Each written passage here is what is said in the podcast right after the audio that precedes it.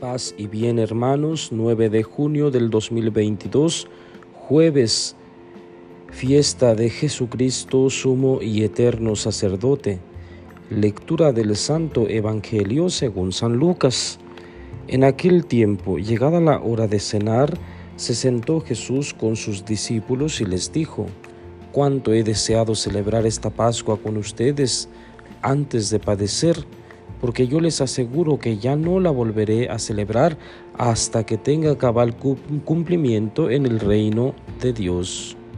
Luego tomó en sus manos una copa de vino, pronunció la acción de gracias y dijo, Tomen esto y repártanlo entre ustedes, porque les aseguro que ya no volveré a beber del fruto de la vid hasta que venga el reino de Dios.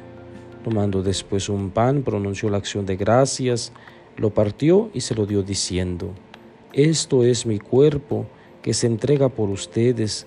Hagan esto en memoria mía.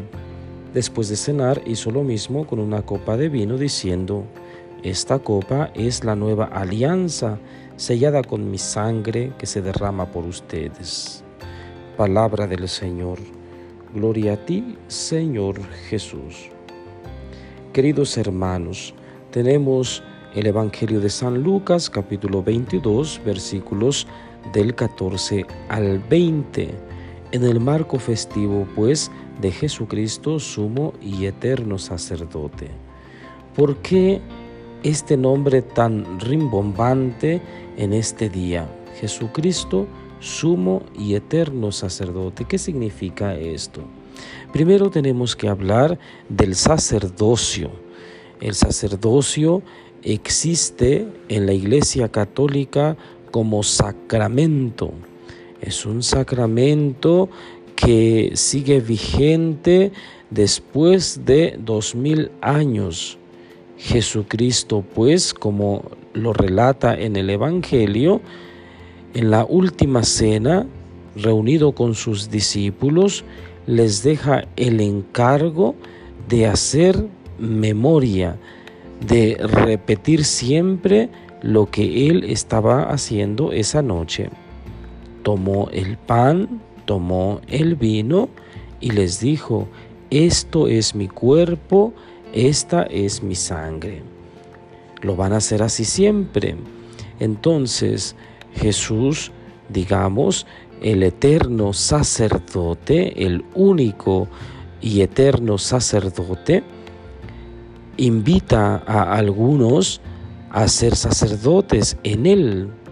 Todos los cristianos, todos los bautizados, desde ese día en que pasamos a formar parte de la gran familia de los hijos de Dios y de la iglesia, nuestra casa, nuestra familia, entonces fuimos hechos profetas, sacerdotes y reyes.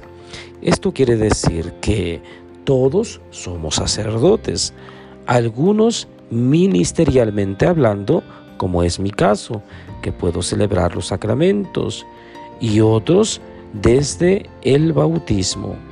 El punto es que el, don del sacerdocio, tanto el del bautismo como el ministerial, es el mismo.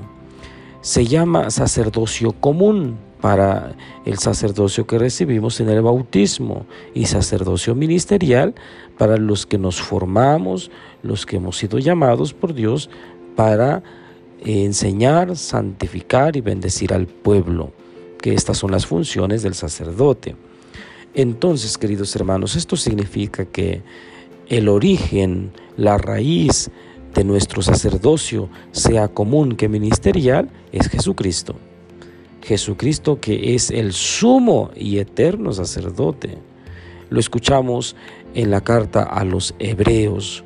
Jesucristo es sacerdote y el más importante de los sacerdotes, el gran sacerdote, porque Él se ofrece a sí mismo, Él se vuelve ofrenda para la humanidad. Y el sacerdote tiene como misión ofrecerse, ofrecer algo por el bien de la humanidad, de la comunidad.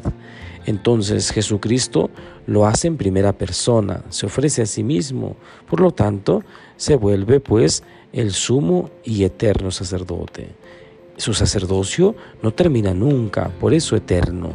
Permanece para siempre, pues es Dios, Dios es eterno. Bien, queridos hermanos, pensemos el día de hoy en nuestros sacerdotes. De hecho, nuestra iglesia mexicana nos invita a una eh, jornada, a jornadas de oración a partir de este día hasta el 24 de junio. Nos invita a orar por los sacerdotes, por los sacerdotes mexicanos de una manera muy especial. Pero no debemos olvidar que nuestros sacerdotes son santos y viven su ministerio sacerdotal correctamente porque nosotros oramos y si es lo contrario, es porque nosotros nos rezamos por ellos. Necesitamos convencernos que los sacerdotes son seres humanos, aunque tienen algo tan sagrado, tan sublime en sus manos eh, a través del sacramento sacerdotal, eh, nunca, nunca un sacerdote deja de ser humano. Por lo tanto, necesitan de nuestro afecto, de nuestro cariño, de nuestro apoyo, pero sobre todo de nuestra oración. Pidamos pues al Señor Jesucristo, sumo y eterno sacerdote, que ningún sacerdote se olvide de su ministerio, que ningún sacerdote se olvide que es instrumento de amor y de misericordia, que está llamado pues a mostrar el rostro amoroso y misericordioso de Dios que es a lo que vino Jesucristo en cada momento, en cada acontecimiento, en cada palabra que pronunció, siempre mostró un rostro amoroso de Dios. Pidámosle pues que todos los sacerdotes lo comprendamos bien. De manera muy especial, pidamos por los sacerdotes que están en situación especial, que viven tristes, que viven queriendo dejar el ministerio, para que el Señor les aliente, les consuele en esas tribulaciones. Y la bendición de Dios Todopoderoso, Padre, Hijo y Espíritu Santo, descienda sobre ustedes y permanezca para siempre. Paz y bien.